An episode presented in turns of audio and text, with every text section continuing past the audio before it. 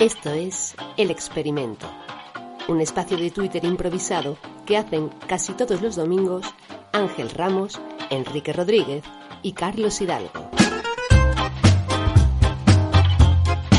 Don Enrique Rodríguez, buenas tardes. Don Carlos Hidalgo, buenas tardes. ¿Qué tal? Don Ángel Ramos, buenas tardes. Ángel. Atención, Gran Canaria. Atención. Re- Satélite directo con, con las palmas. retardo en Ahora. la línea. Ahora. Ah, Tiene retardo la línea ahí. Unos cachondos. Maldito, nosotros. mal- maldito chicharrero traicionero, güey. Presente. No sé, decía aquello Para- caído por Dios, pero España presente. Pero España, claro, joder. Claro que sí. ¿Para qué, ¿Para qué vamos a negar lo que somos si, si aquí cada uno tenemos nuestra pedrada? Sí, yo Esto, es así, o sea. ser, ser chicharrero no es de las peores cosas que me ha pasado en la vida, así que tampoco... Claro, exactamente. Ser, ser chicharrero es un programa de la cadena Ser. Eh, sí, y fíjate que nunca, eh, fíjate, ahora que lo mencionas, no sé cómo nunca se le ocurrió eso en, en Radio Club, Radio Club Tenerife, la emisora de, Cana- de las Islas Canarias. De El donde- chicharrero, claro. ser chicharrero, sí, porque, porque, bueno, en realidad los programas de Radio Club eran un poco, eh, eso pasó mucho en la Radio Canaria, les dio por hacer nombres como autóctonos. El programa estrella de Radio Club Tenerife se llama Hoy por Hoy Tajaraste. El Tajaraste es un baile canario. Pues ho- hoy por hoy tenemos a David García Senjo, pero tiene que, Hola. saludarnos, David. Buenas tardes. ¿Cómo estáis? Muy, Hola, David. muy bien, muy contento de tenerte en, en- en este experimento. Pues ya ves, más contento estoy yo. Encantado de la invitación. Es un, es un gustazo estar con vosotros. Tú sabes que te hemos llamado nada más que para ponerte a parir y despotricar del hormigón y de los Eh, chorretes, ¿no? Sí, sí, imaginaba, imaginaba. Para lo que se nos llaman arquitectos. Dice Carlos, dice Carlos que te gustan iglesias que parecen garajes. Yo no estoy de acuerdo, pero bueno. Bueno, tú sabes, Enrique, que, que no, que... Bueno, en fin. No, no, yo, yo- yo estoy de tu parte. Yo, estoy de Ya, tu ya, parte. ya. Yo, yo soy, yo soy sector No, hormigonazo, sí. Cuco, pero, Pero yo pero- también, ¿eh? Pero ¿Qué es eso? Estoy rodeado de brutalistas y no me he enterado.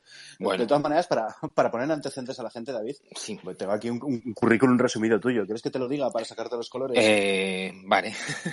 Vamos a empezar por lo peor, que, na- que naciste en el 75 y eres eh, arquitecto por la ETSAM, doctor en proyectos arquitectónicos avanzados por la Universidad Politécnica de Madrid, También. profesora asociado en la Universidad Rey Juan Carlos y luego, pues, eh, eh, en general, por lo que te conocemos, aparte de, de por ser un, un tuitero bien humorado y, y- y en general agradable, intento. es porque, porque también colaboras mucho a temas de, de arquitectura en diversos medios. O sea, la gente te conocerá sobre todo porque los viernes, creo que es, ¿no? Entras en el programa de Julio cada, Otero, ¿no? cada tres semanas en el territorio Comanche de, de Julio en la Onda, pues hablamos de, de arquitectura moderna y las implicaciones que tiene con, pues eso, con- muchas veces con la actualidad, ¿no? Pues sale una noticia y la intentamos relacionar con, con eso. Y la verdad es que es una experiencia Arquite- mm, magnífica. Arquitectura moderna y actualidad. Madre Ya ves. mía. sí, Madre Qué reto. es un, bueno, eh, a ver, mm, actualidad, pues no es tanto relacionarla con la actualidad, porque si no, pues hablaríamos de Rocío Monasterio y sus problemas con licencias de primera eh, actividad y demás, sino, bueno, pues con cuestiones que, que están un poco al día o que puedan salir en las noticias, no tanto con, con la actualidad diaria. Pero bueno, lo que se puede. Bueno, bueno, lo que se puede, que no es poco. Que no es decir, que- yo he de reconocer de todas maneras que no, que no oigo territorio comanche porque yo soy más de, de oír Radio Le. Y no sé si Kiki, No que es de radio, lo, lo ha oído un poco más. Sí, yo, o sea, me, me cuesta cruzarme con David porque como no tiene presencia semanal, pero siempre que está, al menos intento. Porque, es, mm, porque bueno, David lo sabe y Sí. el es momento de confesarlo. Yo le doy mucho la turra por otro lado. No, y no. él siempre me, me ilustra mucho, con- me, me ha enseñado cosas muy interesantes. Así que mm, sí, yo estoy pendiente. Sí, la cuestión Me es que, arquitectura. eh, bueno, eh, es al no ser semanal y bueno, también al ser una hora por la tarde un viernes, porque no se da, pues no siempre se puede escuchar. Yo luego intento dar la vara y subo el podcast y demás para, para ver si alguien se anima, se anima a escucharlo, pero bueno, eh, sí es cierto que, que bueno, que intentamos hacer algo, algo entretenido. Eh, intento desentonar porque con, con el grupo de gente que, que hay, que todas son, vamos, yo he sido admirador siempre de ellos. y, y, nosotros tuvimos, porque tú tienes un libro con el libro de, con el título, perdón, de atención, Manifiesto Arquitectónico Paso a Paso, dos puntos, un ensayo sobre la arquitectura contemporánea a través de las iglesias. O sea, estoy aquí despotricando de estas iglesias que parecen garajes y tú lo defiendes, pero ¿cómo se puede defender eso? Pues, eh, a ver, eso me lo han dicho en cada etapa de la tesis y en cada etapa de luego ya cuando salís, ¿no? Eh, al principio, incluso dentro de la escuela, pues se considera como eh, un tema un poco antiguo, ¿no? Esto de que de hablar de iglesias y ya está totalmente superado y luego cuando sales, pues cómo vas a hablar de estas iglesias modernas y son todas un horror, ¿no? Eh, salió al mientras estaba desarrollando la tesis salió el artículo que hizo Álvaro Corazón Rural en Jotdown sobre las 33 iglesias más espeluznantes de Madrid y bueno, él, él, él eh, me, me, planteó como 33 iglesias que él consideraba eh, pues eso, espeluznantes y la cuestión era intentar, eh, siendo muy optimista, ¿no? Por mi parte, intentar mostrar cuáles eran las, eh, las virtudes de esas iglesias, que no todas las tenían, algunas sí eran realmente espeluznantes, pero en general yo creo que tenían cosas que son muy de interés. Y lo del el libro y el ensayo de la arquitectura moderna a través de las iglesias, pues como intento contar, es que mm, la, el programa de un, arquitectónico de una iglesia te da una libertad a la hora de plantear unas cuestiones como eh, grandes espacios, sin, sin divisiones, eh, eh, materiales, el manejo de la luz y luego incluso también el acceso al edificio, ¿no? Tú a lo mejor no puedes entrar en un edificio de oficinas por muy galardonado que sea, porque ahí hay gente trabajando y quieren mantener su privacidad, ¿no? En cambio, en una iglesia, pues aunque sea los domingos en misa, puedes entrar. Entonces, bueno, pues es una forma como de qué aspectos positivos tiene la arquitectura contemporánea con respecto a otro tipo de arquitectura y cómo se muestran en las iglesias y es eso, puedes eh, pasar de una forma más o menos libre y el hecho de que sea el título el manifiesto me parece a mí excesivo, pero bueno, es un tema de, la editorial que yo lo había planteado de otra forma, pero, pero bueno, ya está. Eh, eso, bienvenido, al mundo de la, de, la, de la prensa y de la publicación. Ya, a todos nos han cambiado los titulares. Sí, sí, sí, sí, pero bueno, en, un libro cuando lo presentes a lo mejor algún tipo de cosa más académica, pues suena como muy pretencioso, ¿no? Eh, bueno, incluso fuera de academia, a mí me parece un poco pretencioso el, llamarlo manifiesto, pero, pero bueno, eh, ah. el subtítulo está mejor, ensayo y, ya está. Y lo de paso a paso, que se planteaba, pues, aunque está muy centrado, está muy demasiado centrado en Madrid quizá, ¿no? Que también mi tesis estaba demasiado centrada en Madrid, pero eso paso a paso, pues que podías hacer una serie de paseos en los que recorrer eh, la ciudad mientras te tomas unas cañas o, das un paseo y puedes ir entrando a las, a las distintas iglesias. Esa era un poco la intención. Que de todas maneras a mí me sigues pareciendo un valiente y es porque la, arquitectura es esta cosa que te mezcla un poco la, parte de ciencias, ¿no? Pues de materiales, de cálculos, de tal, con la parte artística. Y tanto la ciencia como el arte son difíciles de explicar muchas veces para el público en general. O, digamos que, que en, ambos casos pueden estar sujetas a interpretaciones que muchas veces quienes saben de esto se dan las manos a la cabeza. ¿Tú esto lo notas ahora en tu labor de divulgador?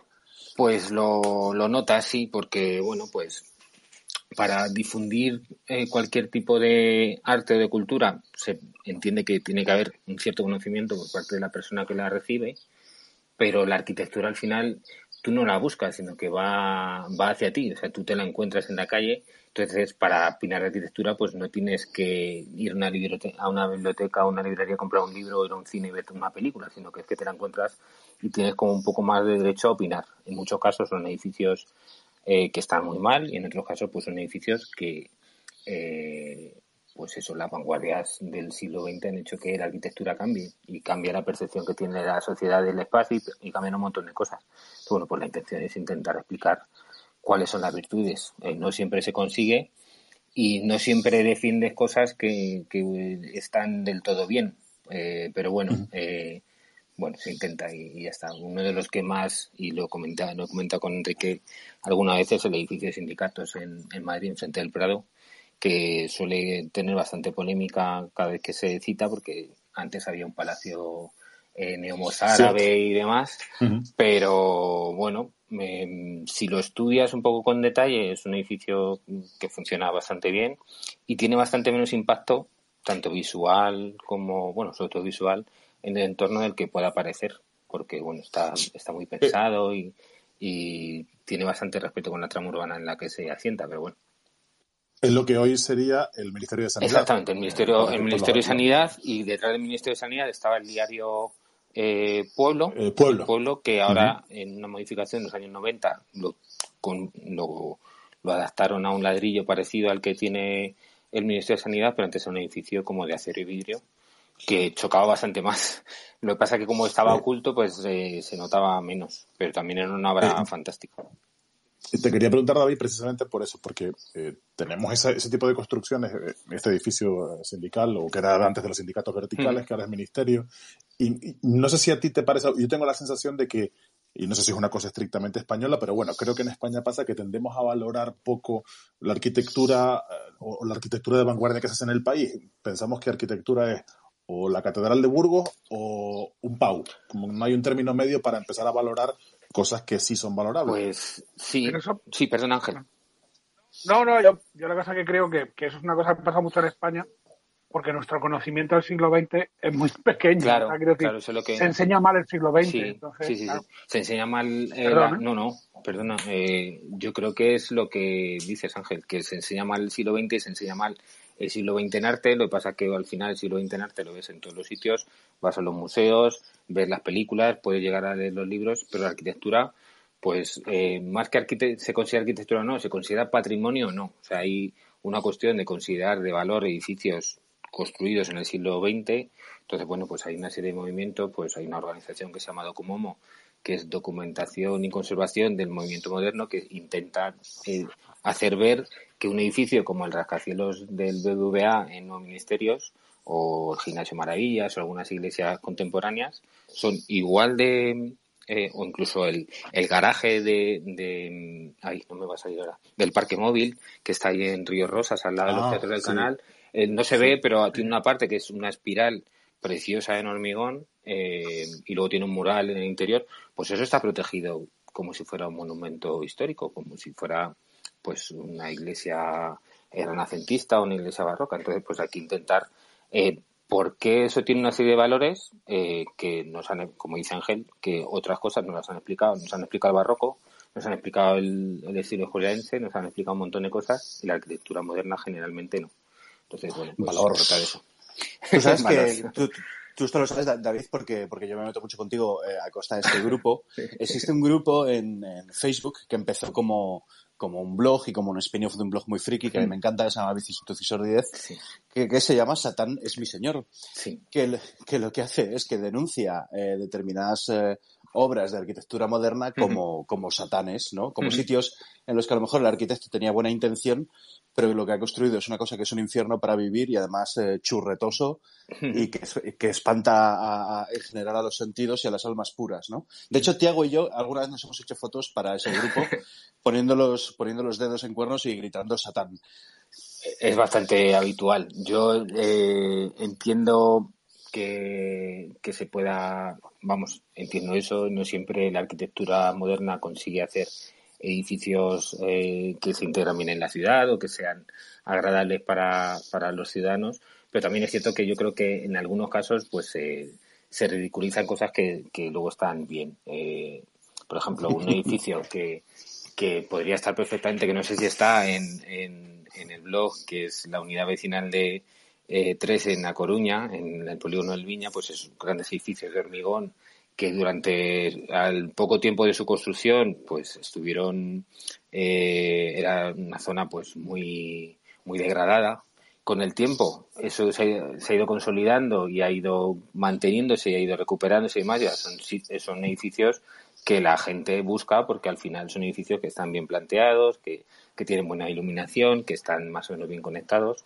Eh. No pasa solo aquí en España, sino también pasa en, en Reino Unido, ¿no? Hay bloques de estos brutalistas que estaban concebidos como vivienda social, que al final hay, hay que tener en cuenta eso, que es que en Madrid hasta los años 50 se ha vivido en cuevas y, y mucha de esa arquitectura Ajá. tenía que eh, permitir que la gente llegara a la ciudad y viviera, pues por lo menos en un sitio en el que tuviera baño. Eh, y que entonces, eh, pues a veces se construían mal, pero había otros que se construían muy bien y que luego resulta que han caído en una zona que por lo que sea ha tenido un proceso de, gentrificación y que se ha revalorado y ahora edificios estos que están planteados como vivienda social, que estaban que la gente los, los criticaba, pues de repente son edificios que con muy pocas eh, intervenciones, simplemente mantenimiento, renovar algún acabado y tal, pues son casi edificios de, que están no, a lujo. Entonces, pues, oye.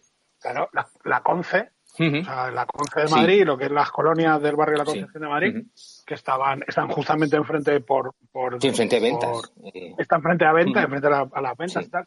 Esa zona estaba concebida, o sea, el, eh, yo estuve localizando hace muchos años una peli y tal, ahí, dentro de las casas, y las casas, y había casas todavía que no se habían reformado.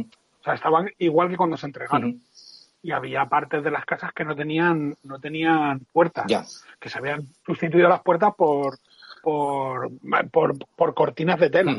Claro cuál es el rollo que tú esto lo ves ahora y dices lo vimos en ese momento y dices o había un baño por por por, eh, por planta cosas pero claro lo que hay que explicar antes es que ahí estaba el barrio del huevo, más arriba, esa zona, y que eso era una zona de chabolas, y que claro, convertir eso en una zona donde se pudiera vivir era muy importante. Ahora, evidentemente, eso está bastante superado. Sí, sí, sí. Y también es cierto que, que, en España pues se hacían las cosas eh, de aquella manera, ¿no? Entonces, pues por mucho que hubiera vivienda social y que fuera, pues al final eh, el, el, espíritu erratero del promotor pues siempre estaba, ¿no? Entonces, pues se prescindía servicios sociales, el suelo era escaso y se tenía se tendría que aprovechar al máximo. Quizá esto de la concepción es una cosa como súper radical, pero sería mejorable. Pero aún así eh, son viviendas decentes para, para gente que no las tenía. Entonces, bueno, pues hay que... yo, estaba pensando que el, ejemplo típico, perdón Ángel, el, ejemplo típico que ponen en, en Satan es mi señor es una cosa británica, que son las famosas Street in the Sky, que eran viviendas sociales. Y que hoy en día el, el, autor del blog define como John Códromos eh, con, con soportales. Sí, pero eh, es mejor esa, es peor esa casa que esta que salen en Billy Elliot, que son eh, cientos y cientos de casas de ladrillo todas iguales en las que el baño está al fondo, ¿sabes? O sea que, eh, pues no sé si es mejor o peor. Eh, al final, eh, quizá este de, de, creo que está en Leicester, en on Sheffield, perdón, de Street in the Sky, pues a lo mejor es un poco radical, pero también es que se han hecho en la zona actuaciones que no han, eh, no, no han beneficiado que esa gente esté eh, o que ese edificio se haya mantenido. Eh, edificios similares como la Torre Trellick en, en, Londres, pues ahora se ha rehabilitado esa torre, eh, se ha rehabilitado el entorno, se han mantenido, se han puesto servicios públicos, se ha puesto una serie de cosas y eso lo ha mantenido. Entonces, bueno, pues yo creo que hay ah, la arquitectura en algunos casos puede ser mala y puede eh, hacer escenarios eh, desastrosos. Con buena intención. Con buena intención, y, y, hay veces en las que la arquitectura puede ser de una cierta calidad, con una buena intención, y que el, la política del municipio, del promotor eh, urbanística, no permita que, que, las condiciones en las que eso podría desarrollarse eh, eh, se, se, haga, ¿no? Entonces, bueno, pues, David, sí. ¿y, y dónde meterías tú entonces en esa calificación a el ruedo, por ejemplo, las viviendas del ruedo? Que están pues mira, las viviendas para que de... nuestros oyentes de Madrid son unas viviendas que están al borde de la M30, uh -huh. eh, a la altura del distrito de Moratalá, uh -huh. y que son de Sáenz de Oiza, y que sí. es un edificio muy particular, porque sí. tiene efectivamente forma, eso sí, plaza de toros o algo sí, así. Vista ese, estaba hecho, vamos, ya venía la forma en, en, lo que se llama el planeamiento, es decir, cuando se desarrolló esa zona se dijo que el edificio tenía que tener esa forma, Oiza lo que hizo fue que las ventanas eran muy pequeñitas a, a la M30 para evitar ruidos y más, y eran más, las viviendas son más abiertas al, al interior, y lo que pasa es que están hechos con están hechas, son pequeñas. De hecho, hay una discusión de Oiza con un vecino porque no le cabe la cama. O sea, no, es que le, no, no, es que no le quepa la cama, porque la cama sí cabe. El problema que, que hay que no cabe por la escalera interior de la vivienda, porque es una vivienda tipo duplex. Entonces, antes los colchones, si los doblabas, se rompían, no eran como los de ahora que, que son elásticos y antes tú doblas un, un colchón de un 80 y te, o de un 50 sí. y se partía. Y en cambio ahora a no fueran de goma espuma, pero estos que eran de muelles, pues lo estropeabas. Entonces eso, no cabía el colchón por la cama, no cabían algunos muebles, o sea, perdón, por la escalera. Entonces, eh, yo creo que están diseñadas como muy, muy... Oiza hizo mucha vivienda social muy buena en los años 50 y 60, y yo creo que ya en los años 80 se podían hacer viviendas quizá eh, yendo un poco más más allá del límite, ¿no? O sea, si no tienes que ajustar tanto porque al final había que meter a todas esas personas, ¿no? Pero quizá era demasiado ajustada y luego los materiales, eh, la fachada se mantiene bastante bien porque es de ladrillo, pero el interior que es eh, de un revoco y además con unos, unas pinturas y tal que son como un poco posmodernas, eh, son, se han mantenido mal. O sea, la cuestión es que hay va gente que venía del, del, del pozo del huevo, creo que también, o del pozo del tierra inmundo, y los realojaron allí.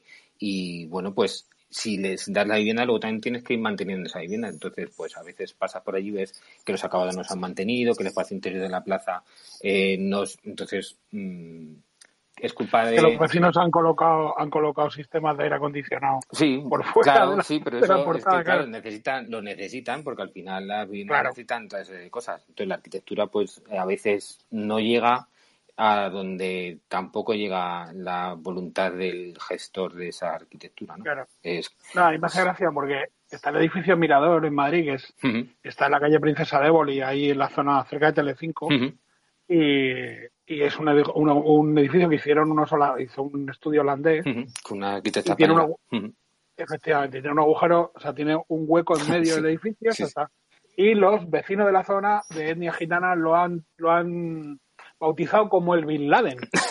Porque por ahí pueden pasar los aviones. Maravillosa, Ese también eh, fue un poco, eh, a ver cómo son. controvertido. con- controvertido por la forma, por la altura, porque está en un sitio como todo de cinco alturas y de repente plantas ahí una torre casi de, no sé, 30, 20 o así.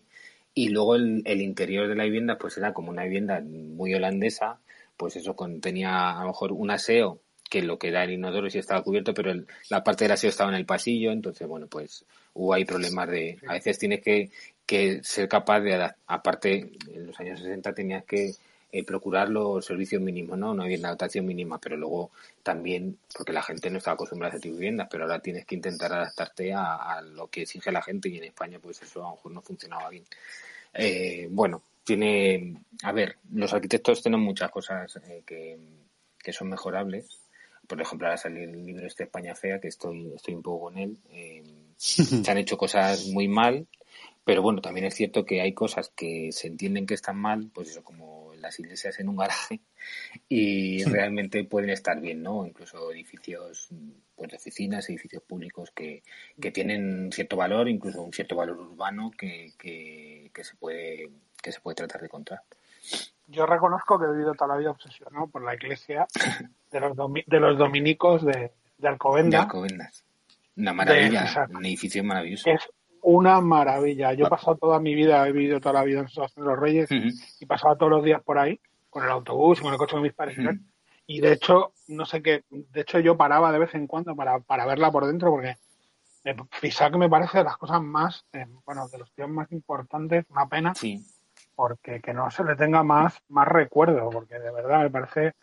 Y tiene otra creo que en Parla, ¿no? Eh, tiene eh, tiene en, Par, en Parla lo que tiene es en Getafe, que es el polígono, el polideportivo este que pintaron los de eh, ay, no sí, que nombre, los de, Boa- de colores, sí. los de Boa, Boa Mistura, eh, que fue su última obra, un, un polideportivo con una luz estupenda y tal.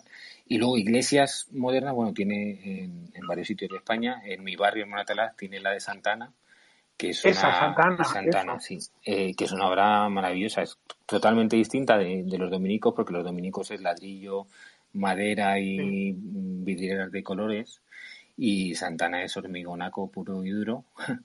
y, pero es un, un espacio maravilloso. Eh, hay una hay una entrevista de eh, Matías Peraz con con Fisa cuando inauguraron la iglesia, cuando la consagraron en, en el 67 y, y bueno, pues ves un espacio que es completamente una iglesia completamente distinta a lo que tradicionalmente era una iglesia, porque bueno, pues en- realmente también el Concilio Vaticano II hizo que, que cambiara la forma de celebrar y Fisac hizo un espacio para eso, no pensando en la, en la historia de los espacios religiosos, sino pensando en cómo, eh, que es un poco lo que busca la arquitectura moderna, pues ante una función hacer un nuevo tipo de, de espacio. Y de FISAC, eh, se- no se nos olvide la, la pagoda. Que La es pagoda, Que, que desapareció. desapareció. Tiene, tiene una historia ahí muy interesante y que, eh, eh, es, es paradójico pensar como una obra que, que vista vista hoy sigue teniendo una, una potencia en todos los sentidos enorme, como fue presa pues de, la piqueta. Pues, y ya está. Eh, también tenía un problema. O sea, el problema que tenía la pagoda es que servía para unas oficinas en los años en los que se hicieron las oficinas. Eh, tenía una altura de techos no muy alta, estaba hecha todo en hormigón, con lo cual eh, poner nuevas instalaciones era difícil. Era difícil eh, de, mantener, o sea, difícil de aprovechar más bien. Luego tenía un gran espacio de nave para la fabricación porque era un, laboratorio farmacéuticos. Entonces, bueno, pues a lo mejor la cuestión hubiera sido intentar mantener lo que era esa torre y a, cambio de mantener la torre que no podías utilizar bien, pues eh, haberles permitido a los propietarios eh, otro tipo de, actuación en el espacio que no era la torre, la, la célebre pagoda estaba en una época en la que no se tenía muy en cuenta, ya se tenía empezado a tener en cuenta el patrimonio, la conservación del patrimonio histórico, pero no el patrimonio contemporáneo. Entonces, el catálogo estaba por hacerse, estaba a punto de hacerse y bueno, pues antes de que la, eh, porque seguramente se hubiera protegido con el catálogo, estaba, eh, había la intención de empezar a proteger la arquitectura moderna, pues antes de que eso pues se tire y ya está. FISAC lo achaca a cuestiones de Opus y demás y yo realmente creo que pues que simplemente no lo podían eh, no era una venganza contra él yo creo simplemente pues que... En, el Ayuntamiento de Madrid cualquier cosa es posible. sí. además, como, como decía un catedrático, bueno, que fue director Ricardo de Roca, las cosas en Madrid se hacen con agostidad y alevosía, ¿no? O sea, las cosas eh, en los últimos días de julio, durante el mes de agosto, que antes se vaciaba la ciudad y podían pasar un montón de cosas, pues por ejemplo, el túnel que se excavó en frente a la, al Palacio Real en la Plaza de Oriente también se hizo en agosto, eh, una casa que en teoría era de, San Isidro, que era una biblioteca, pues misteriosamente también se cayó como un 14, un 16 de agosto, en fin. Madrid-agosto, pues Baden-Baden, ¿no? Si tenía dinero, pero también ah. servía para, para tirar cosas así que no iba a dar ruido. Yo voy a decir una maldad y es que estabas hablando antes de la Torre BVA, ¿no? El, ¿Cómo se llama? El edificio, el edificio bronce, ¿no? Eh, el que está en Nuevos Ministerios. Sí, sí, sí, bueno, que es de acero sí, que es, que sí, pero creo que se le llamaba así, edificio bronce por el color. pues es posible, es posible, pero creo que no, pero bueno, por si. vamos, en ese eh, eh, este, eh, la fachada que es de un acero oxidado, eh, que es el que lo que le da el color característico, pues había quejas de que alguna mujer de algún directivo lo BBVA había llovía y el óxido le había manchado el abrigo y había pasado la factura a, de la tintorería por, por haberlo estropeado. En cualquier caso es una obra que perdura, perdura tanto que el Windsor que estaba al lado se quemó solo por estar cerca. sí, claro. Perdura y, la han renovado hace poco, pero mm, volvemos un poco a lo que decía antes de la pagoda. Eh, ha habido empresas que han intentado ocuparla y se dan cuenta que los espacios sí son más adaptables que los de la pagoda, pero se les queda pequeños. Entonces, pues el BBVA pues, ha tenido que ir a, a otra, bueno, a, enfrente justo de, los dominicos de FISAC, han hecho la, la, nueva, la vela, sí, y bueno, ahora está ocupada, pero podría estar más ocupada si tuviera algunas características que, que no tiene. En fin, es difícil hacer arquitectura que sea durable en el tiempo para los eh, unos espacios que son muy cambiantes en cuanto a necesidades de, de instalaciones y demás, pero bueno, eh, esa se mantiene bien y además ya está protegida como, como VIC, así que bueno, pues esperemos que, dure en el tiempo. Oye, eh, David, eh, hablando de, arquitectura, siempre nos fijamos en estas grandes construcciones, en, pues en la vela, en las torres de, grandes empresas, que son edificios que tienen un valor simbólico y tienen mm. también una capacidad de inversión grande, pero yo te quería preguntar también por, por la arquitectura de, consumo masivo, ¿no? Ahora, en las últimas épocas, hemos, hablado, leído de una polémica, seguro que tú has oído hablar de ella, esto de la España de las piscinas, de estos eh, bloques de viviendas que miran hacia adentro y no miran hacia la calle. Y tú, como arquitecto, como persona que está eh, pendiente de estas cosas y que, y que es capaz de ir un poco más allá, ¿cómo te parece esa polémica? ¿Tienes alguna posición? A ver, yo creo que el libro eh, es, es, interesante la tesis que plantea Jorge Bioni ahí, porque sí es cierto que la que se ha cambiado el modelo de, de ciudad y que eso puede hacer que seas menos combativo, eh, que haya menos relación con tus vecinos y haya un menos sentimiento de comunidad con el barrio, aunque tengas un sentimiento de comunidad con tu con tu bloque de pisos, ¿no? Eh, se han hecho muchas actuaciones, pues en los años 80, 90 yo eh, recuerdo pues en, eh, las asociaciones de vecinos de los barrios pues luchaban, pero claro, muchas veces luchaban porque es que no tenían servicios. Entonces, pues al final esas luchas se han ido desactivando, ha habido, han ido desapareciendo espacios eh, vecinales, porque al final también, bueno, pues nos volvemos conservadores y demás. Aunque yo creo que la tesis del libro de que el tipo de ciudad hace que, que votes de una determinada manera, pues no termina un poco de ser así. Lo que sí es cierto que propugna un modelo de ciudad como de ciudadano mm, menos, en menos contacto con su comunidad y en más pensado en sí mismo que, que pero claro, ¿quién no quiere tener una piscina en su casa? Mm, es que es un poco así, aunque sea un urbanismo, aunque sea un, urbanismo totalmente depredador y que destruya eh, no sea sostenible tanto porque necesitas coche para ir a cualquier sitio, necesitas agua para llenar la piscina, eh, necesitas un montón de, de dinero para mantener la infraestructura de, estos grandes desarrollos de chalets de adosados, pero por ejemplo, pues Rivas hacia Madrid tiene ese modelo desde los años 70. De hecho, mis padres se plantearon irse a vivir a, un chalecito en Rivas porque eso ibas a tener piscina y tal. Pero claro, era plantearse vivir allende la frontera. Eh, antes, pues eso, no había ni metro ni nada, entonces para cualquier cosa ibas a necesitar el coche y demás. y, y, ahí en Rivas, pues sigue votando eh, mayoritariamente izquierda. Entonces, eh, bueno, pues eh, no es exactamente una bidireccional, ¿no? O sea, unívoca esa relación, ¿no? Es decir, piscina derecha, no, pues depende. Sí, de hecho, yo creo que para mí una de las grandes críticas que yo le haría a estas expansiones de las ciudades, estamos, estamos hablando mucho de Madrid, tal vez hay gente que no se ubica, pero son grandes expansiones que han nacido en, la periferia del municipio de Madrid, Monte Carmelo, eh, eh, Las Tablas, eh, el ensanche de Vallecas. Son sitios de nueva construcción, de grandes urbanizaciones que miran hacia adentro. Pero a mí siempre me da la sensación de que no ha habido demasiada preocupación por lo que hay de puertas para afuera. Y eso no es una cosa de los constructores, sino de los ayuntamientos.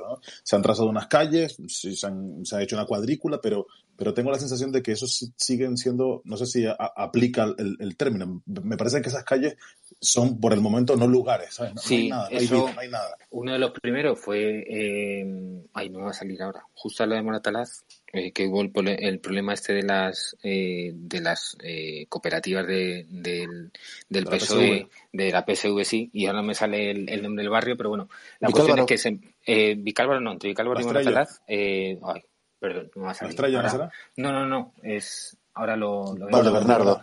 Vale, Bernardo, exacto. Entonces, eran un, eh, durante los años 60 y 70 se hicieron eh, las expansiones de las ciudades mm, con el modelo de que se llama de bloque abierto, que es esto de, pues como puede ser eh, Fuencarral, puede ser incluso Moratalá, La Estrella, eh, parte de, mm, de, Carabanchel, que eran pues bloques que no tenían relación con la ciudad, con espacio libre, eh, pues esos bloques lineales o pequeñas torrecitas que se disponían de una forma libre en el territorio y las calles no tenían relación con ella y como ese espacio público que quedaba entre, la, entre el bloque y la calle no se sabía muy bien de qué era, pues en los años 80-90 se empezó a volver a la manzana tradicional del ensanche de Castro, del ensanche de, eh, de Barcelona, eh, en el que, bueno, pues eh, un modelo de manzana en el que las calles son rectas, una retícula ortogonal y demás, y bueno, pues bloques, y en lugar de tener cada, cada 10 metros o cada 12 metros un bloque, pues lo que era la manzana entera y ibas eso.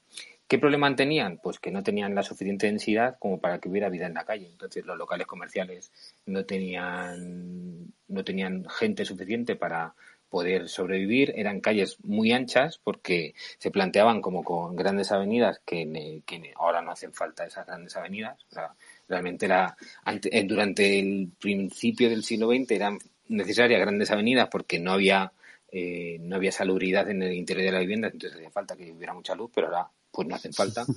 Eh, entonces, y eso se ha seguido haciendo con ese modelo que ya en, los 90 se veía que funcionaba mal, pero como el urbanismo es una cosa tan lenta, pues hasta el, eh, ensanche Vallecas, que es de principios del final del 2010 o por ahí, pues se sigue haciendo. Hay una avenida en el ensanche Vallecas que es que mm, para cruzarla Eh, o sea, es que puedes hacer pruebas olímpicas para cruzar, solo para cruzarla.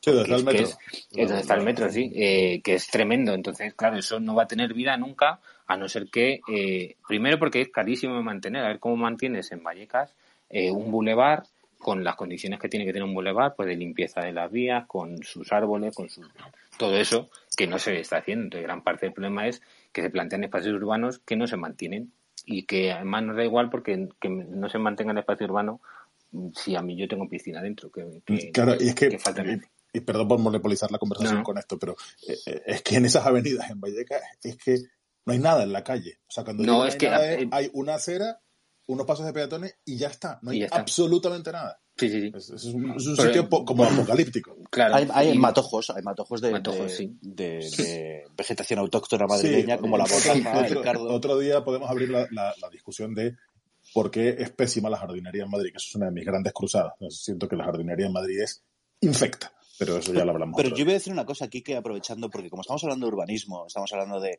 edificios que pegan y no pegan, estamos hablando de, clasicismo o no clasicismo en la arquitectura, yo estaba pensando en, Canarias, que Canarias tiene algunas cosas preciosas. ya me estáis metiendo en un lío. ya me estáis metiendo en un lío. Pero, tiene algunos satanes importantes. Yo te voy a preguntar, David, tú, tú Canarias la has visitado, obviamente, has visto cómo es el, el urbanismo, digamos, podemos decir el urbanismo de playa, ¿no? Sí. Vale. Entonces, eh, en Canarias hay como dos modelos contrapuestos. Por un lado hay un modelo como... Yo estaba pensando en, Lanzarote, que lo conozco bastante, eh, que Lanzarote tiene unas regulaciones muy rígidas porque toda la isla es básicamente como un parque temático de lo que entendía César Manrique que debía ser la, arquitectura canaria, ¿no? Que no, perdón, que no significa que es lo que sea la arquitectura canaria. Eso es una gran polémica que hay y ha habido con Manrique y con otros teóricos de la arquitectura, porque no, no, eso no. Ahí estoy lanzando yo mi anzuelo, efectivamente.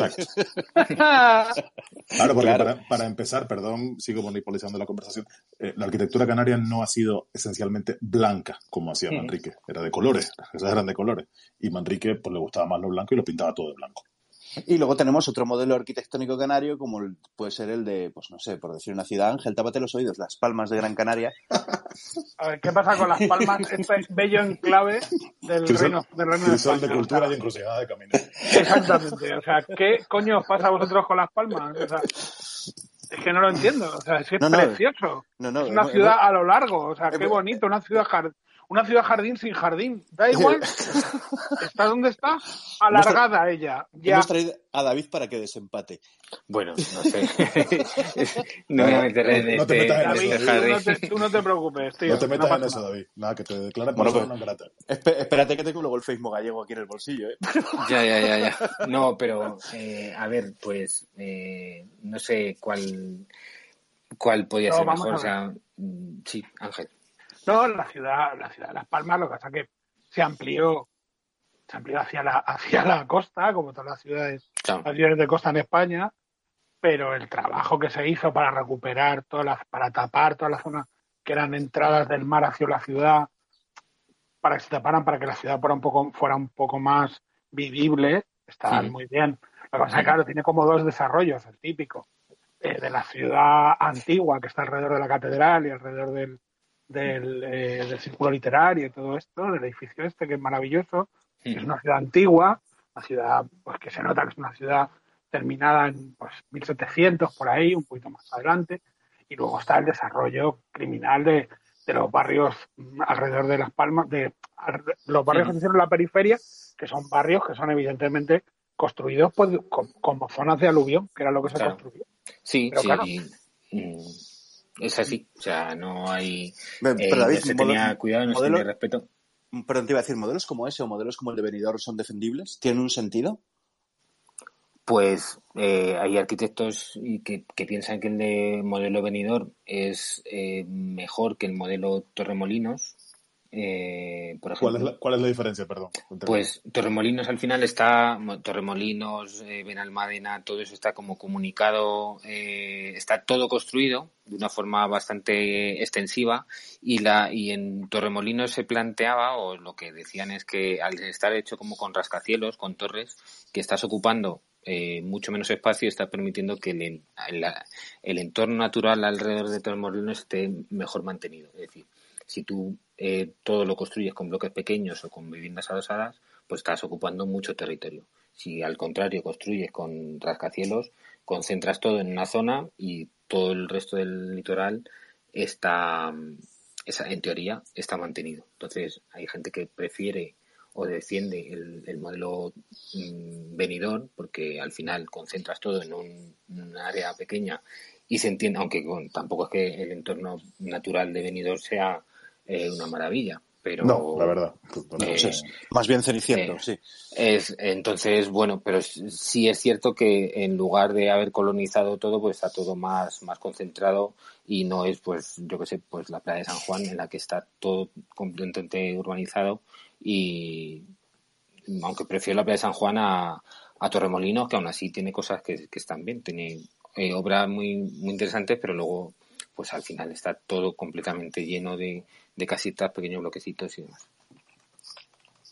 De todos modos, también, perdón, iba a decir que, que, al final eh, eso obedece a una manera de construir, a una manera de industrializar, pero también hay una manera ahí de democratizar el descanso. Claro. es, la única, es la única manera que, que hay en un momento dado de, de que de las clases trabajadoras puedan disfrutar también de, de ese tipo de o de algo que hasta entonces era un privilegio para, para otras personas. yo, me imagino, yo me imagino Madrid sin Santa Pola. sería un horror. o, Gandía. O, Gandía o tal. Pero... Claro. A ver, es, es, es, es, una locura, sí. Pero sí es cierto decir, bueno, pues qué bonita era eh, Granada en los años en los años eh, 50 o 40 pero bueno, es que al final eh, pues vivía muy bien en Granada o en Granada o en Ciudad Real o en Madrid, donde sea, pues una determinada gente. Eh, los que vivían en las afueras en Chabola no vivían bien, los que vivían en los pueblos tampoco vivían bien. No se ha conciliado bien esa transición entre el campo y la ciudad eh, para que la gente que los nuevos desarrollos destinados a acoger a esa gente tuvieran la calidad la calidad adecuada. Pero bueno.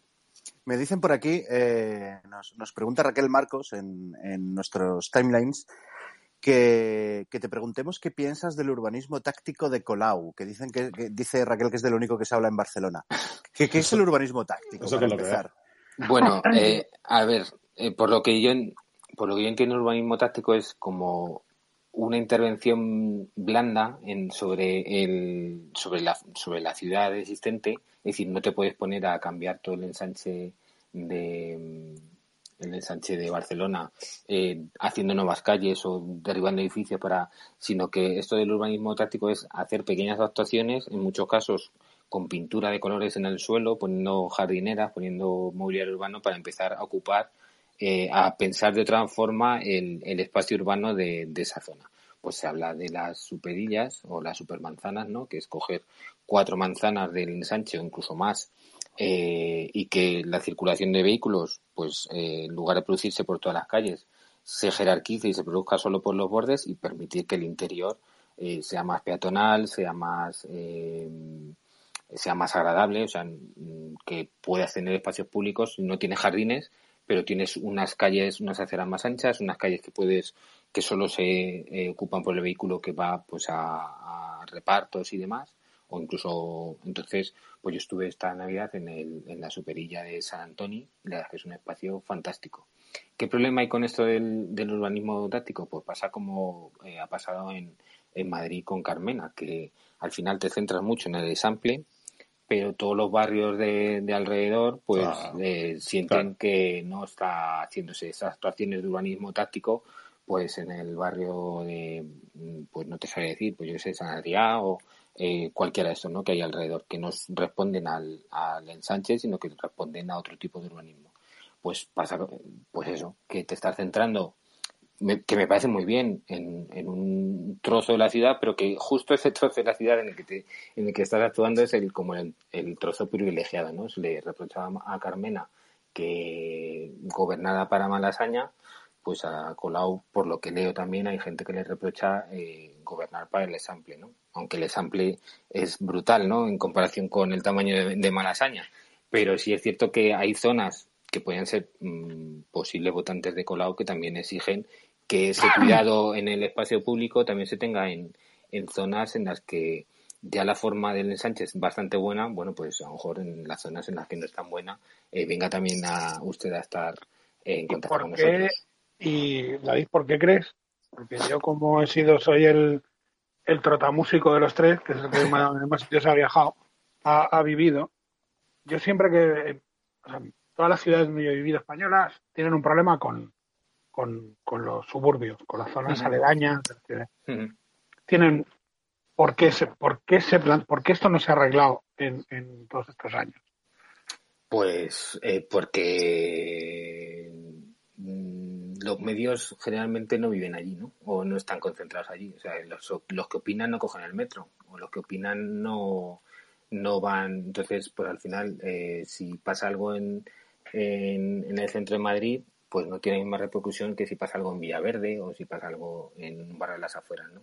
Entonces yo creo que es eh, falta de y aparte también pues que al ser unas ciudades grandes pues se tiende a actuar en zonas mm, concretas que porque el dinero da para lo que da, ¿no? Entonces pues eh, yo creo que es una total desidia y, y el hecho de que pues que la gente que se puede quejar de hacer ruido de forma eficaz eh, es decir, de forma eficaz, de que pueda salir en, medios de comunicación y, monopolizar el, debate el debate público, pues no vive en esos barrios.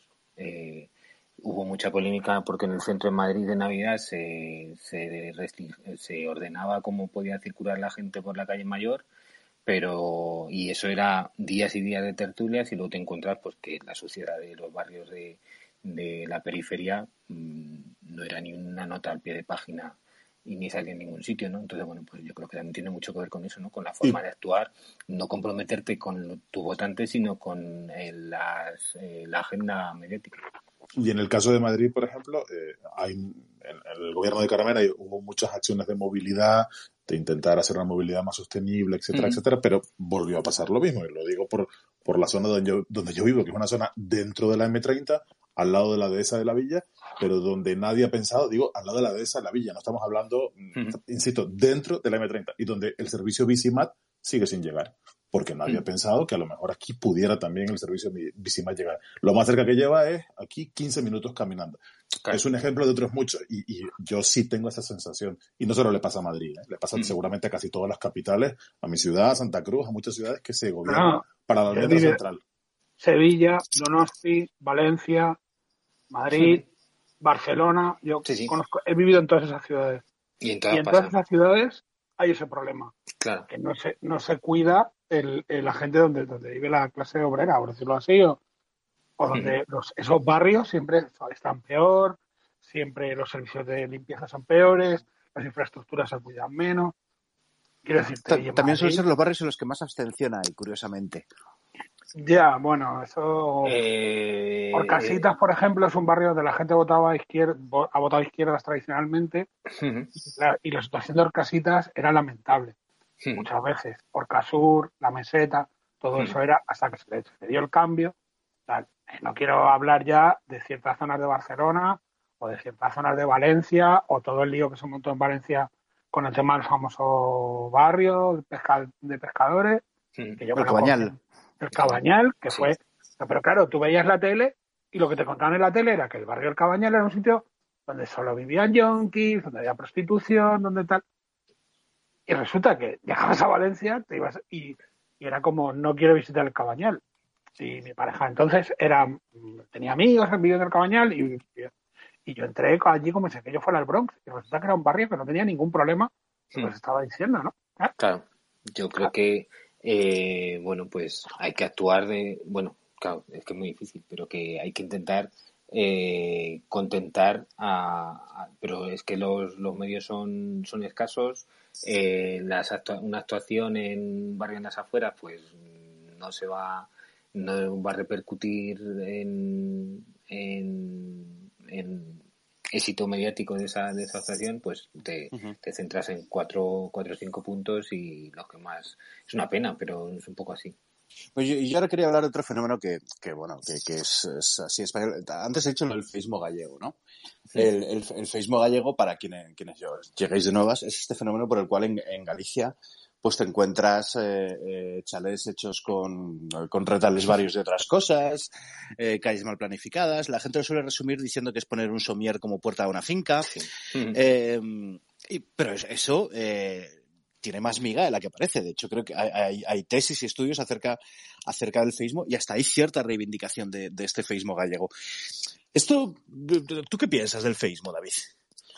Pues a ver, eh, esto lo hablamos en la radio y me escribió gente eh, un poco indignada diciendo eso, que es una cosa como para no tomarse tan a coña, porque tiene que, mucho eh, que ver con, con un poco la forma urbana de Galicia, que es de otra forma, con la falta de, medios que pueda tener la gente eh, para mantener sus construcciones eh, de una forma, o sea, al final, eh, cuando tiene mucho que ver eso del feísmo con, con la incorporación de nuevos materiales a la construcción, ¿no? O sea, pues cuando tú hacías una ampliación de tu casa con piedra y pizarra, pues no se notaba, pero si ahora la puedes hacer rápido con un ladrillo y con cuatro chapas que tengas por ahí, pues se nota, canta la, canta la traviata, ¿no? Entonces, también muchas veces no, no puedes mantener eh, te- la construcción tradicional porque no la puedes tirar y en cambio tampoco te dan ningún medio para eh, para poder mantenerla, ¿no? Entonces estás ahí, pues en lugar de, de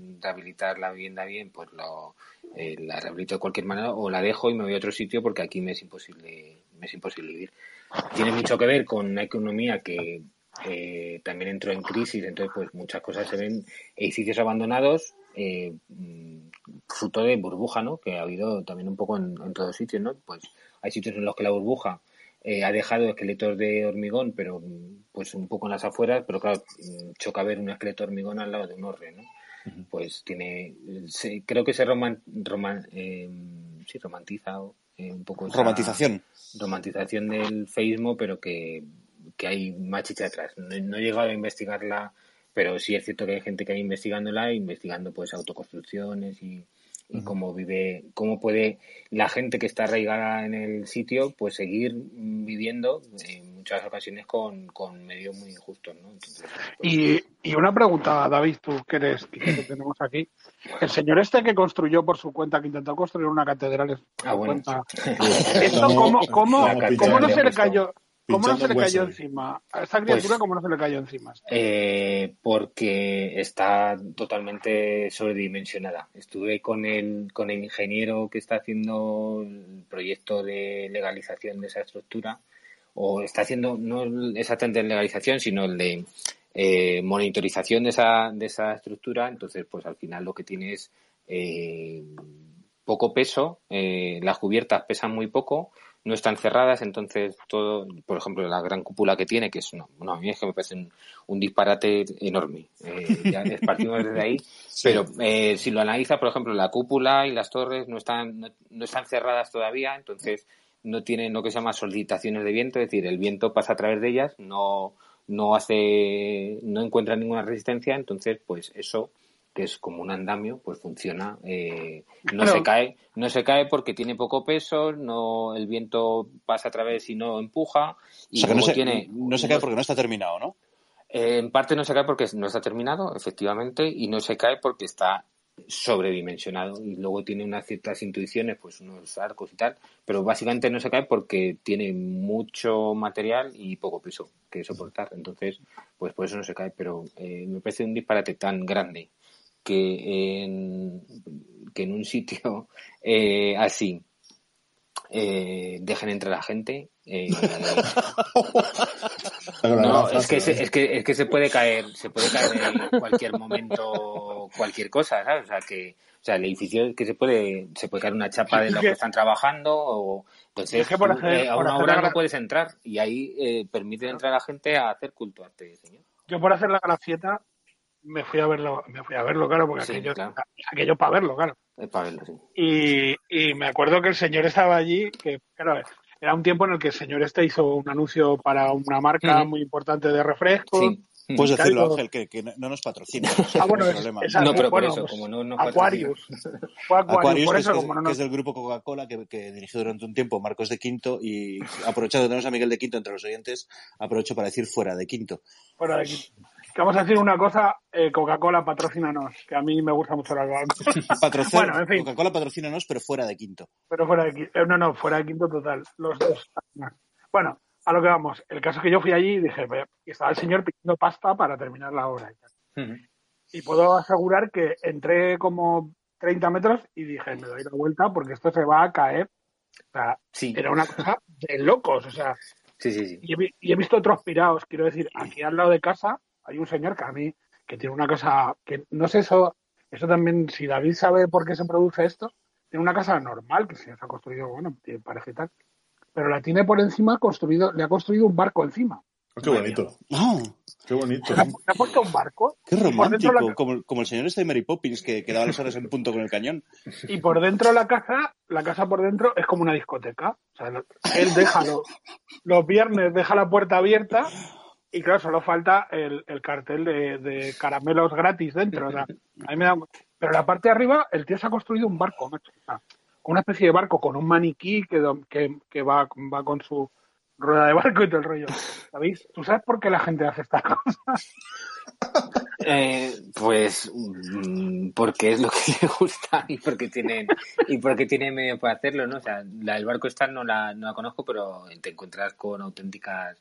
El problema es eh, que eso se le caiga, que se le caiga a alguien, ¿no? Eh, yo me eh, no es cuestión de que los arquitectos seamos los que hagamos las cosas, ¿no? Y se nos caerán cosas, pero que eh, hay que tener cuidado con que las cosas, eh, pues eso, que no, no se caigan y no dañen a la gente y, si se dañan, pues que haya un... ¿Quién es el responsable de que ahora mismo si pasa algo en la catedral, aunque no vamos a en la catedral, pero bueno, eh, lo de justo, pues ahora pasa, ahora está, son, es de Mensajero de la Paz, que es a quien se lo ha donado, a quien se donó en su momento eh, Justo Gallego y pues ellos están intentando adaptarla, están intentando hacer una serie de operaciones para que eso sea un centro social de mensaje de la paz, pero hay quien es el guapo que, que firma que ahí no se va a matar. yo, me acuerdo de una frase que, me dijo una, una aparejadora que, da clases en, en, la, en, la Escuela Técnica Superior de Ingeniería de Edificación, que no se puede decir aparejadores, hay decir ingeniero o ingeniera de la edificación, y, decía que las estructuras se mantienen en pie por tres cosas, ¿no? Por cálculos, materiales y buena suerte. Y que en el caso de, de la catedral esta es únicamente por la buena suerte. Eh, sí. No, no, de Ángel. No, que me, no, no, sigue, sigue tú y luego yo la chorrada. No, la, la cuestión es, eh, en este caso, o sea, eh, yo creo que más gigante es porque, como me dijo el ingeniero que la está, porque no pesa. O sea, no pesa lo que tiene que soportar. Entonces, pues eh, tiene, al final, eh, no hace falta un arquitecto para construir una casa. O sea, con, con un poco de criterio, calculando un poco el tamaño de las cosas, el problema que hay es que muchas veces vas a una casa y dices, no, esto es que lo hemos puesto, lo puso el albañil. Y claro, ves a lo mejor una viga de 60 centímetros y dices, bueno, pues vale, no se le va a caer nunca. Pero a lo mejor se ha gastado usted el triple de lo que se podía haber gastado, ¿no? Eh, y se ha ahorrado un proyecto y eh, lo que se ha ahorrado en el proyecto se lo ha gastado en acero inservible. Entonces, pues, eh, bueno, pues ahí está un poco el problema. Mira, David, nos decía que a propósito de lo que estábamos hablando del espacio público y de la movilidad, nos dice Alejandro Serrano también en Twitter, dice que, hablando de Santa Cruz de Tenerife, ¿no? Dice, el gran problema es ahora mismo la invasión de patinetes eléctricos de alquiler sin un mínimo de regulación. Y aunque no es exactamente asunto de la arquitectura, pero sí también tiene que ver un poco con la regulación del espacio público, que se ha convertido en una suerte de almacén para un montón de empresas. Eso no solo pasa en Santa Cruz, sino pasa Al final es, es la privatización del espacio público para el interés de, de las empresas concesionarias. pues no está solo este problema de los patinetes, que la verdad es que es lamentable. Eh, que estén, además, que habla de la, de la poca educación de la gente, ¿no? O sea, ¿cómo es eso de que se me para el patinete y lo dejo ahí donde se para, ¿no? Eh, y luego, pues está desde eso, de empresas particulares ocupando espacio público, al problema de las terrazas, que con la excusa del COVID invadimos, que me parece muy bien, o sea, me parece que pueda ser necesario el hecho de que, bueno, pues si no puedes mantener tu negocio como era, pues eh, te facilitamos el... Eh, pero claro, eh, que bueno, incluso se vio, bueno, la cuestión es que eso está produciendo una ocupación del espacio público aprovechándose de esas empresas y al final también en parte en contra de la propia gente que puede usar ese espacio público. la zona de, de Ponzano, que eran muy favorables a todo esto, pues ahora se están empezando a quejar de que hay mucho ruido y que hay ruido de eh, borrachos de fin de semana. Y gente que no, que no, que no aporta, que no aporta valor a, valor añadido al barrio. Eh, que solo van allí pues de juerga y no dejan dinero, solo dejan dinero en los barrios. Bueno, pues, eh, ¿qué claro. quieres? Y, eso Ese es el modelo promovido. Entonces, pues, eso, eso va por, nosotros tres, que nosotros tres vayamos al barrio que vayamos no aportamos valor añadido. Claro, por eso yo me voy, por eso yo me tengo que estar moviendo por toda España. ah, sí, pues claro, has, llegado a, Las Palmas y ya están bajando de precio los pisos. No, no, bueno, ya yo me tengo que ir ahora a otro sitio seguro. O sea, ya no sé, ya no sé más lejos, creo que no, no me puedo ir. Creo que hay unas islas por ahí españolas en, en no sé, en la Micronesia. Oye, Alejandro, Alejandro, que es un que es un lector de, o es un oyente del del experimento nos dice que uno de los fenómenos de la arquitectura canaria, que es verdad, uno de los fenómenos canarios de la construcción, son las viviendas de autoconstrucción y que se van ampliando a medida que los hijos de la familia van haciendo sus propias familias, que es curioso también. En eso, pues lo hemos visto ahora con lo de La Palma, que es una desgracia, pero claro, eh, está muy bien que vaya habiendo esa, ese crecimiento, pero cuando tienes algún problema, eh, a quién reclamas lo que tenías, ¿no? O sea, el cuarto de eh, apenas con piscina, sí. Claro, el cuarto de apenas con piscina, que además hay una cosa que, que Catastro te lo cobra como si fuera una, una vivienda y te lo cobra bien, pero eso no te sirve para luego, eh, pues si tienes un daño, eh, reclamar esa, eh, los daños que has, recibido, has, tenido en esa construcción con el, eh, con el seguro y demás. Eh, yo creo que es un problema que en España, se, en teoría, se puede construir en unos determinados sitios, pero que al final se construyen todos y como no hay ninguna actuación rápida, porque con qué cara alguien le tira eh, la casa a alguien, pues se, se van consolidando cosas que cuando hay un problema, pues realmente nos encontramos con la situación de que cómo se compensa a esa persona. Porque los ayuntamientos además saben que tumbar esas casas al final supone un problema electoral y no digamos nada en sitios pequeños, digas el digas el que sea. Sí, porque al final la, la, orden de ejecución la tiene que firmar generalmente a través de un juez, eh, la tiene que firmar el alcalde a ver quién es el, guapo que tiene una casa a alguien, ¿no? Eh, con, una familia, con una familia viviendo y demás. Me da pena no hablar de dos hitos para mí que son la, la piscina de Pedro J en Mallorca Y, y, ese, ese gran... Y la casa de eh, la casa que tenía Bertín Osborne en Jerez, que se la tiró el alcalde. Se tiró el alcalde de la casa por, por, Pero estar en mal sitio. El alcalde que en aquel momento era Pedro Pacheco, ¿no? Pedro Pacheco, por eso lo que dijo la justicia. Claro, es que menudas dos personalidades se juntaron, claro. Sí, sí, claro, te imagínate. O sea, pero lo de, lo de, lo de, lo de la piscina de Pedro J era que la casa la había comprado, se había comprado, se había comprado Juan March. Ah. Y habían construido la, la, piscina un poco donde les había dado la gana.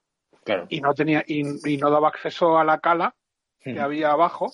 Entonces, eh, mm, eh, bueno, parece que Pedro J pensaba que la cala, o sea, el pobre también, ¿eh? O sea, pobrecito mío, pensaba que la cala era de disfrute único de la casa. No dejaba pasar a la gente. Que también, claro, es, no conocer la ley, pobrecito, ya cuando la entendió. ya, cuando la comprendió ya ha dejado pasar a la gente ya con mejor o peor manera, pero bueno. Claro, lo que pasa es que, que bueno, eh, eso se ha encontrado mucha gente con el problema de casas que ha ido comprando, ¿no? Pues lo encontró, creo que pasó con Antonio Banderas también en Marbella. Sí. Y, y problemas que, que han ido teniendo pues los usuarios de, la, de algunas viviendas de, de Espinosa, Los Monteros y Rocío Monasterio, ¿no? Que, en, muchos casos las iniciaban para ellos y luego las iban pasando y al final lo que pasaban tenía el problema. Eh, pero bueno, eh, sí es cierto que, que se, hay muchas barbaridades y que el problema que hay es que, pues, que al ir contra esa barbaridad vas contra una persona concreta que en muchos casos tiene una necesidad que te cuesta eh, pero en otros casos no, pues es eh, un poco el eh, actuar de una forma libre y despreocupada que al final pues da, problemas. Yo te iba a preguntar, David, porque, porque has mencionado lo de Espinosa Los Monteros y Rocío Monasterio. Yo a ti alguna vez te, he leído hablar de, de, colegiación y de cómo funcionan los colegios de arquitectos. Eh, el Colegio de Arquitectos en teoría iba a investigar eh, eh, estos los visados que Rocío Monasterio firmó sin tener por qué firmar porque no es hmm. no es colegiada ni, ni es arquitecta. Hmm. Al final la cosa parece que ha quedado en nada. Tú como arquitecto colegiado que eres, a ti eso es que es un poco difícil, o sea, porque al final un colegio actúa sobre sus colegiados. Si no estás colegiado, eh, cómo actúas, ¿no? Entonces, o sea, no puedes sancionar a alguien que ha actuado sin ser colegiado. Lo que sí es cierto que debes poner los medios para que eso no ocurra, ¿no? O sea, tienes que vigilar por la deontología de la profesión y una de las cosas principales es tener el título. Entonces, si alguien actúa sin tener el título, tú no puedes sancionarlo como colegio, pero sí deberías ir a la justicia para, para pues eso, para denunciarlo. Y el problema que había era que incluso se le invitaba, pero porque tampoco eh, no se sabía que no tenía el, el título, tampoco eh, se ponían a mirar si era colegiada o no. Entonces, pues se le ponía incluso como ejemplo de, emprendedora cuando, cuando no tenía el título. Pero sí es cierto, eh, sí es cierto que, que, bueno, pues ahí el colegio mmm, sí tuvo un grave problema, pero ahora no podía actuar contra ella cuando ya ha salido todo, porque no puedes actuar eh, contra un miembro del club, sino miembro del club, ¿no? Lo que sí es una cosa es lo, es, es, es mm, o sea, lo que sí es cierto también es que si usted ha actuado de una forma que no ha cumplido los requisitos que se le exigen a, a un miembro de ese club, pues durante un tiempo a lo mejor no puede formar parte de, ese club, ¿no? A mí me hace gracia porque parece ser que, o sea, la sensación siempre que, que, que Espinosa de los Monteros y su mujer eh, se han metido, montaron box o fueron de los que montaron box para no pagar el IBI. no, es verdad, o sea, quiero decir, que, el rollo este también, ¿no? De los impuestos como que molesta, como que parece que es una cosa muy molesta. De todas maneras, yo lo que quiero preguntar es cómo, o sea, yo es que me acabo de, o sea, soy un imbécil y me acabo de enterar. O sea, que, que Monasterio no, no, era, no era arquitecta o no era colegiada o cómo va la cosa. no, era arquitecta, no, no, no, no, era arquitecta. O sea, eh, para acabar, para, a ver, tú antes acababas la carrera y acababas los seis cursos de arquitectura, terminabas y luego tenías otra asignatura que era proyecto de fin de carrera y con ese proyecto de fin de carrera eh, es el que te mm, convalidaba, el, con el que obtenías el título de arquitecto. Ella terminó la carrera, eh, es una situación que realmente le pasó en mi generación eh, a muchos arquitectos. Terminas la carrera, empiezas a trabajar, en su caso es menos habitual, ¿no? O sea, que, que, alguien te ponga una empresa, pues no es lo normal.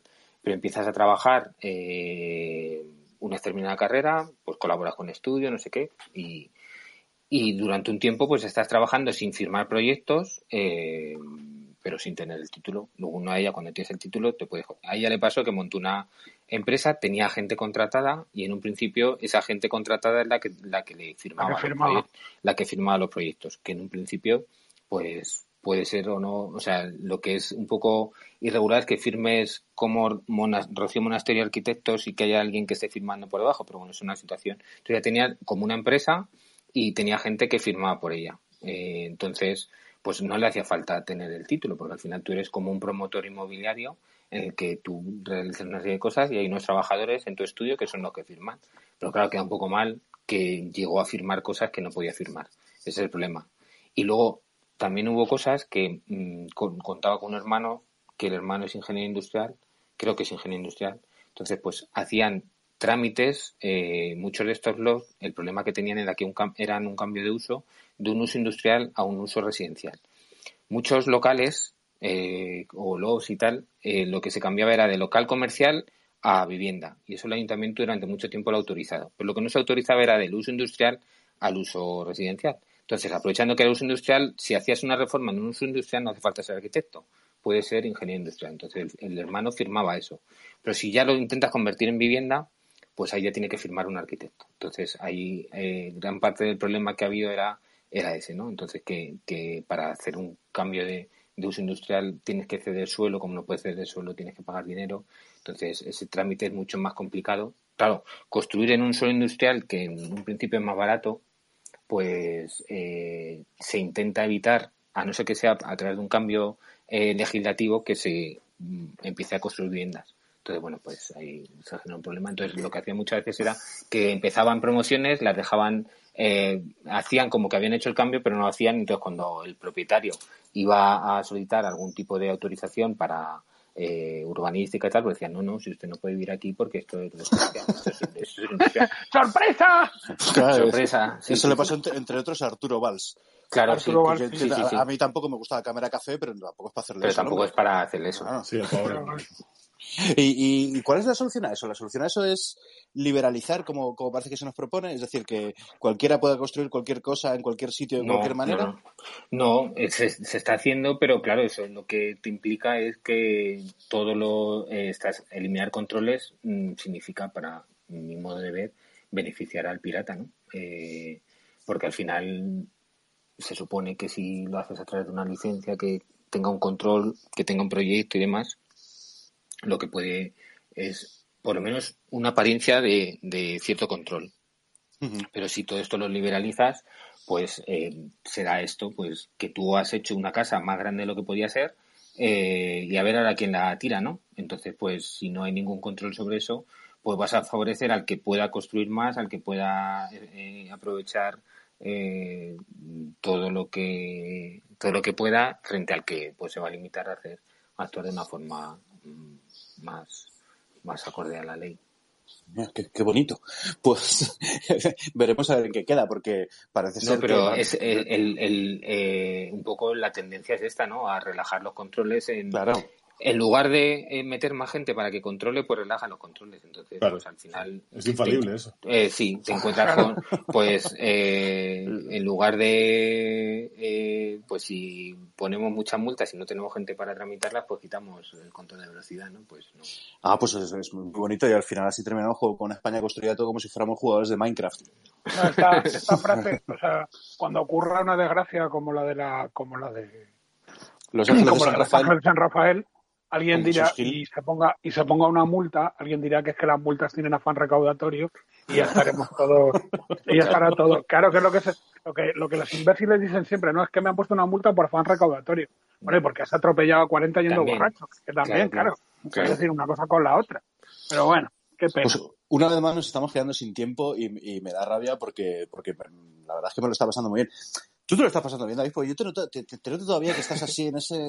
Todavía no te has quitado el, el birrete de arquitecto. ¿no? Eh, claro, o sea, yo, estoy aquí. Eh, como... alguien tendrá que defender una profesión seria. ¿no? lo que pasa es que falta una hora, falta una hora para el Madrid Atleti y está un poco en capilla. Sí, estoy, no es que, que en el pasillo, no. Yo pensé que Kiki con su rictus serio te está incomodando. No, no, no. No, lo que pasa es que al final. Yo lo incomodo por mensaje privado. Sí, eh, es, es, discreto.